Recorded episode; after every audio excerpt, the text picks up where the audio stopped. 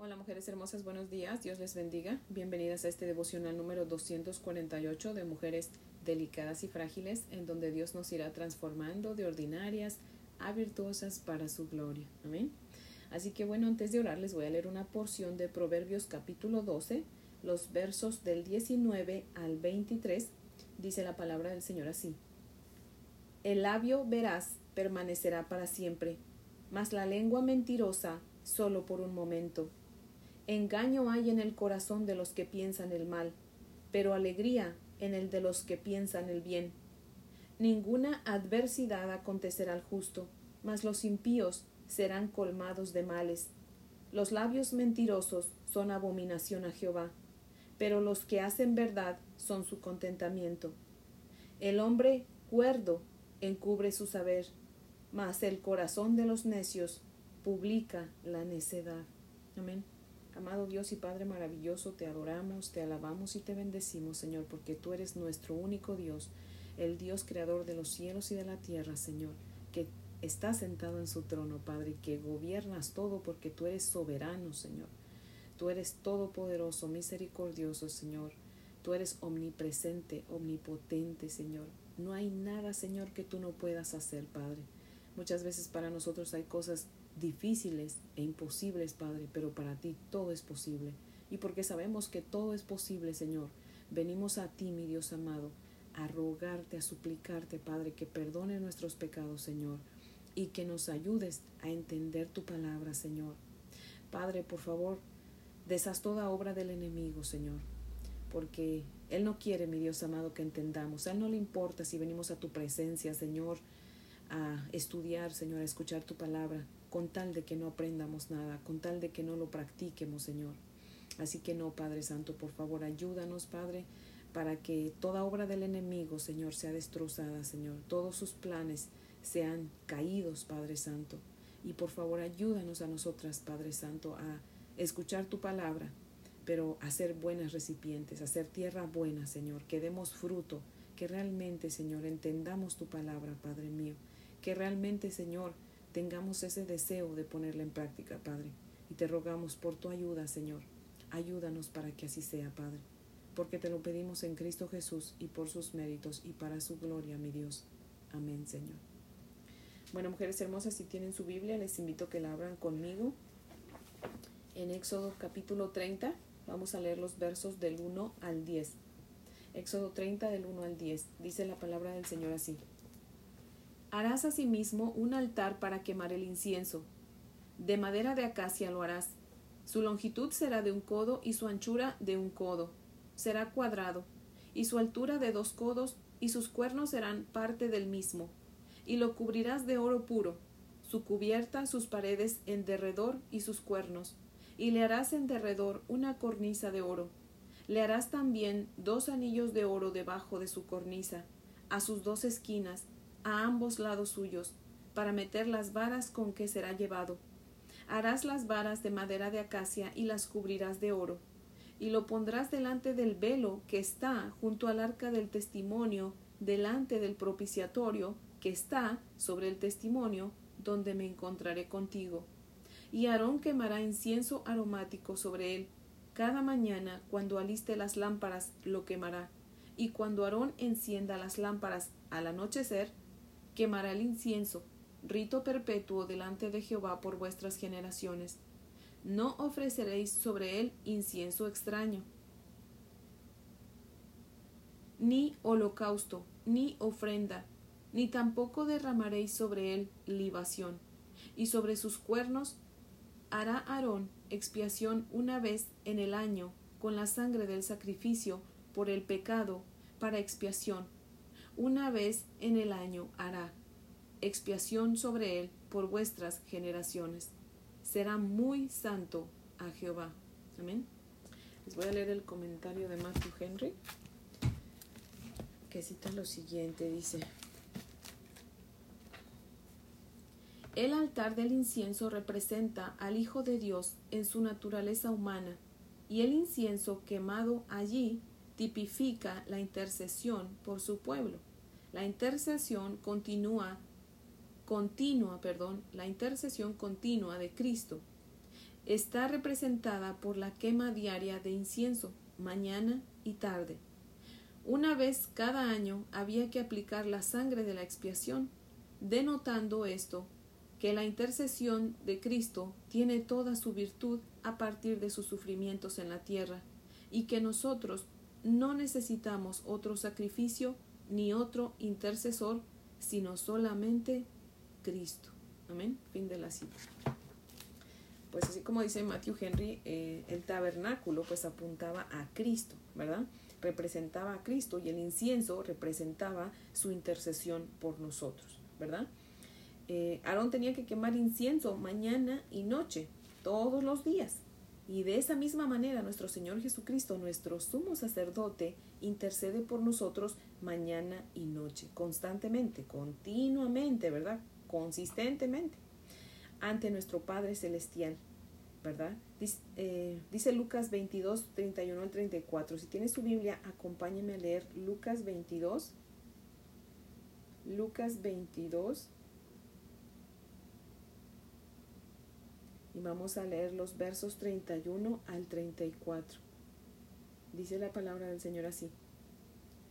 Dijo también el Señor, Simón, Simón, he aquí Satanás os ha pedido para zarandearos como a trigo, pero yo he rogado por ti que tu fe no falte.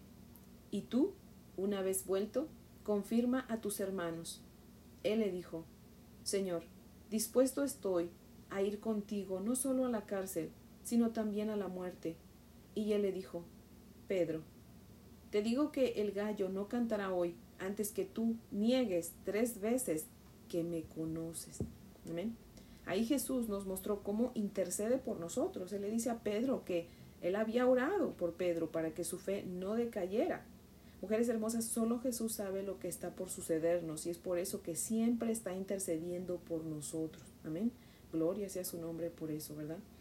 Tal vez ustedes digan, no, pero sí, Pedro decayó, cayó su fe porque negó a Jesús tres veces, pero no, no fue la fe de Pedro lo que decayó, porque si ya Jesucristo había dicho que había orado para que la fe de Pedro no cayera, ¿ustedes creen que Dios no iba a contestar la oración de nuestro Señor Jesucristo? Por supuesto que sí.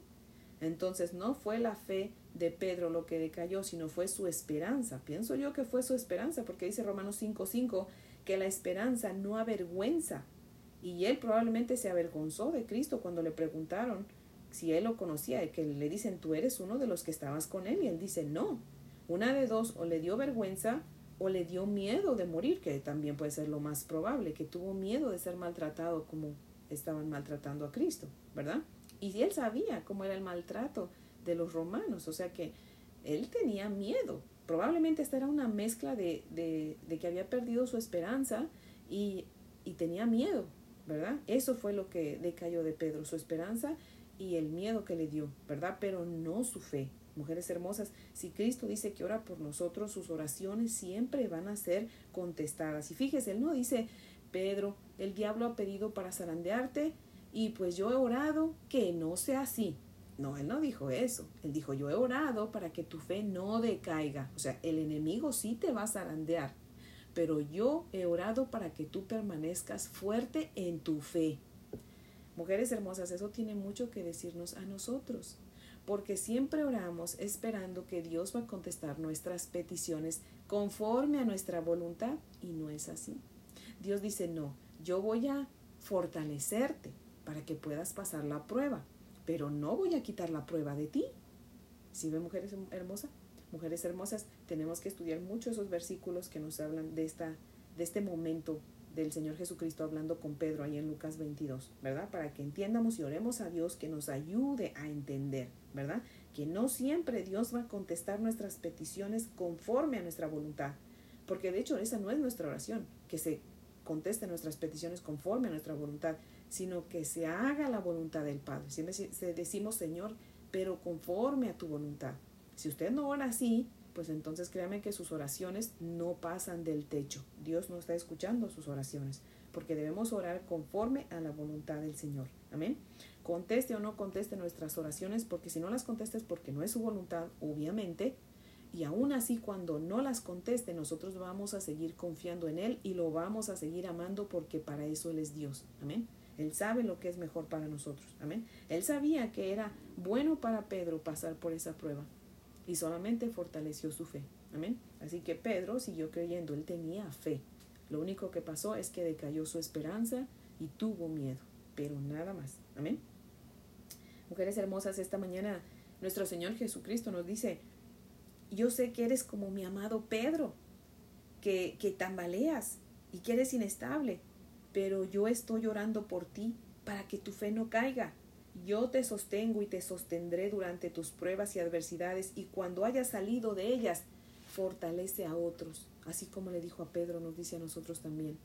Yo te voy a fortalecer, no te voy a quitar la prueba, no te voy a quitar eh, la, la tentación, sino que te sostendré para que no caigas en tentación. Te sostendré en fe firme para que pases la prueba. Y una vez que hayas pasado la prueba, tú serás de testimonio para aquellos que están pasando a prueba y los vas a fortalecer. Amén. Así que por favor vamos a leer el verso 6 de ahí de Éxodo 30 y por favor pongamos suma atención a ese versículo porque dice algo muy importante y muy hermoso, mujeres hermosas. Amén. El verso 6 dice, y lo pondrás, el, el altar, el altar del incienso, dice, y lo pondrás delante del velo que está junto al arca del testimonio, delante del propiciatorio que está sobre el testimonio, donde yo me encontraré contigo. Amén. Imagínense, ese altar donde se iba a quemar el incienso tenía que estar bien cerquita del arca del testimonio. Y ahorita vamos a ver por qué. Dice el Salmo 141.2, sea puesta mi oración delante de ti como incienso, y el altar de el alzar de mis manos como la ofrenda de la tarde. Mujeres hermosas, es muy bueno y muy bonito cuando oramos de tal manera tan concentradas en la presencia del Señor que hasta levantamos nuestras manos, mujeres hermosas. Y aquí en el Salmo podemos ver cómo el incienso está muy relacionado en toda la escritura con la oración. Amén. Lucas 1.10 dice, y toda la multitud del pueblo estaba afuera orando a la hora de la ofrenda del incienso. Mujeres hermosas, aquí acabamos de comprobar que el altar del incienso junto con el incienso, pues representaban la intercesión de nuestro Señor Jesucristo por nosotros, pero también representa nuestras oraciones, ¿verdad? Nuestra intercesión por otros también, ¿verdad? Cuando nosotros oramos, mujeres hermosas, nuestras oraciones suben como ofrenda delante de Dios y nunca estamos más cerca de Dios que cuando oramos. Es en la oración que Dios se encuentra con nosotros, como dice en el verso 6. Por eso es que el, altar del incienso tenía que estar bien cerquita del, del arca del testimonio, porque es ahí donde Dios se encontraría con Moisés, es en la oración donde Dios se encuentra con nosotros, mujeres hermosas. Es por eso que el diablo pues trata de impedir que oremos, porque él sabe que cuando oramos estamos más cerca de Dios, o más bien Dios está más cerca de nosotros. Él viene a encontrarse con nosotros cuando oramos y entonces Dios frustra los planes del enemigo.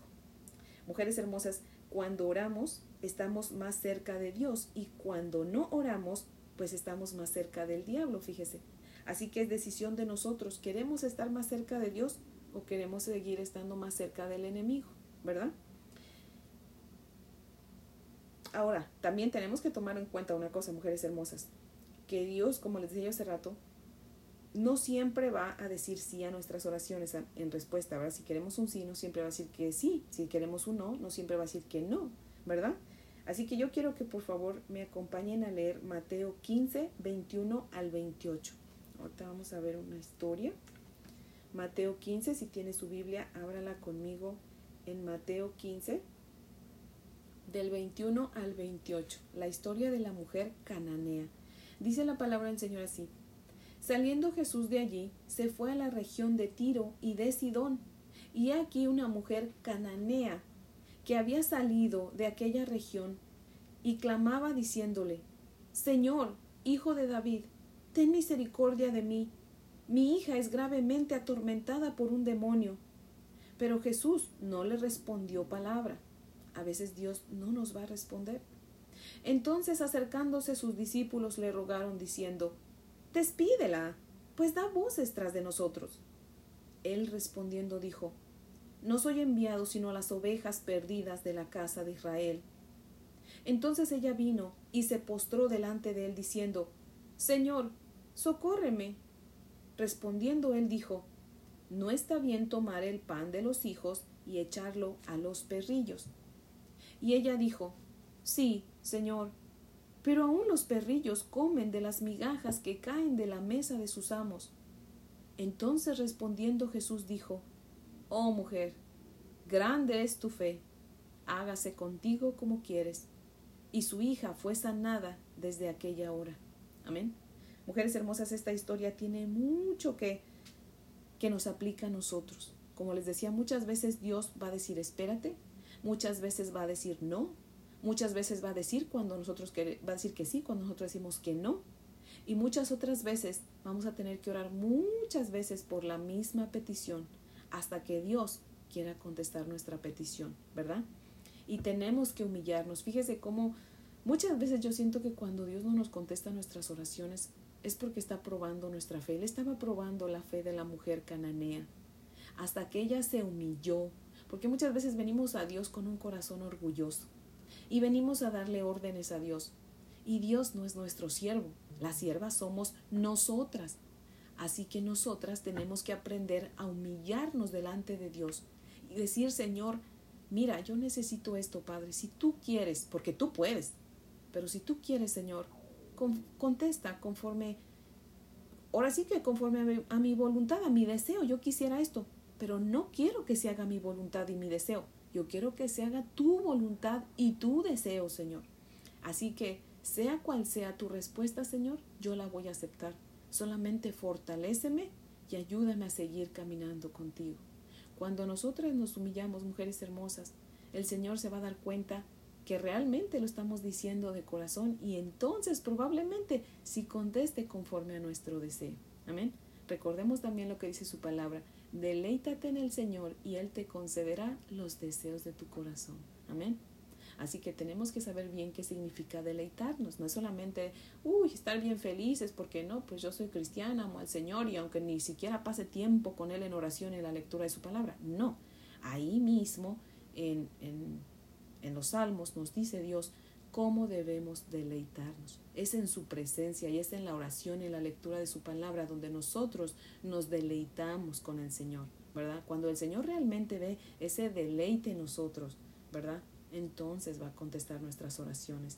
Y si no las contesta, Él sabe que aun cuando no las conteste, lo vamos a seguir amando y nos vamos a seguir deleitando en Él, porque realmente le hemos reconocido como Dios y lo dejaremos hacer su voluntad, la cual es buena, es agradable y es perfecta. Amén. Así que mujeres hermosas, es nuestra decisión. ¿Oramos o no? ¿Queremos estar más cerca del Señor? ¿Queremos que Dios venga a encontrarse con nosotros? Entonces necesitamos pasar tiempo en oración con el Señor, mañana y tarde y todos los días, ¿verdad? Dice 1 de Tesalonicenses 5, 7, 5, 17, oren todo el tiempo. Así que si Dios dice que oremos todo el tiempo, ¿qué debemos hacer? Orar todo el tiempo.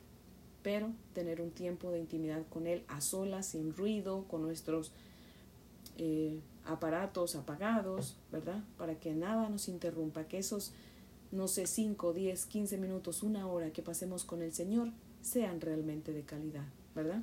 Así que mujeres hermosas, ese es el devocional de hoy que espero que sea de gran bendición y que lo pongamos en práctica, ¿verdad? Y bueno, pues les invito a orar para que podamos concluir, mujeres hermosas. Oremos. Amado Dios y Padre maravilloso, qué deleites estar en tu presencia, Señor. Gracias por tu santa, poderosa y bendita palabra, Señor.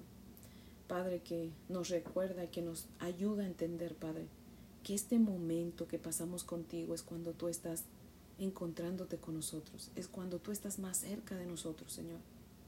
Padre, venimos a ti como esos cachorrillos eh, débiles, Padre, pero cuando salimos de tu presencia salimos como unas leonas, Padre, porque tú nos aumentas nuestra fe, porque tú nos llenas de tu poder, Señor, pero es solamente en tu presencia, Señor.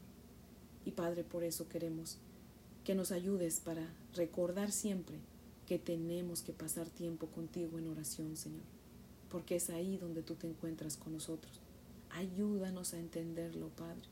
Ayúdanos, Señor, a decir que no a esas pérdidas de tiempo, Señor, a la televisión, a esas redes sociales, Señor, al periódico, a libros, Señor, que a lo mejor son buenos, pero, Señor, primero que nada, Señor, estás tú y a ti te, te tenemos que dar eh, el primer lugar, Señor. Tenemos que ponerte en primer lugar, Padre, y apartar ese tiempo para ti cada mañana y cada noche, Señor. A donde podamos, Señor, recargarnos de fe, de, de poder, de, de gozo, de esperanza, Señor. Oh Dios amado, ayúdanos a siempre buscar ese tiempo y a ser disciplinadas contigo, Padre Santo. A ser disciplinadas en la oración, en la lectura de tu palabra, Señor. Y por favor, Padre Santo, Sosténos con tu diestra de poder y ayúdanos a hacerlo, porque es, es solo por tu gracia y por tu poder que podemos hacerlo, solas no podemos, Señor. Pero ayúdanos, Padre. Dirígenos hacia ti siempre. Dirige nuestros pasos, nuestra mente, nuestros ojos hacia ti, nuestros pensamientos, Señor. Ayúdanos, Padre poderoso. Y si es tu voluntad, Señor, ayúdanos, Padre, a hallar gracia delante de ti, para que entonces hallemos gracia delante de nuestros patrones, de nuestros compañeros de trabajo, delante de todos los que nos rodean, Padre. Y que en todo tiempo, Señor, nuestra boca proclame tu palabra, para que aquellos que no te conocen te conozcan, Señor. Ayúdanos a ser primeramente luz en nuestra casa, para que podamos ser luz afuera de nuestra casa, Señor. Te damos gracias y te pedimos todo esto en el poderoso nombre de tu precioso Hijo Jesucristo, nuestro gran sumo sacerdote y amigo. Amén, Señor. Bueno, mujeres hermosas, hoy es viernes, así que espero que tengan un fin de semana muy bendecido. Les amo en el amor del Señor. Y si Dios nos presta vida y, y, nuestro Señor Jesucristo no ha venido por nosotros todavía, pues aquí las espero el lunes para que sigamos aprendiendo de su santa palabra. Amén.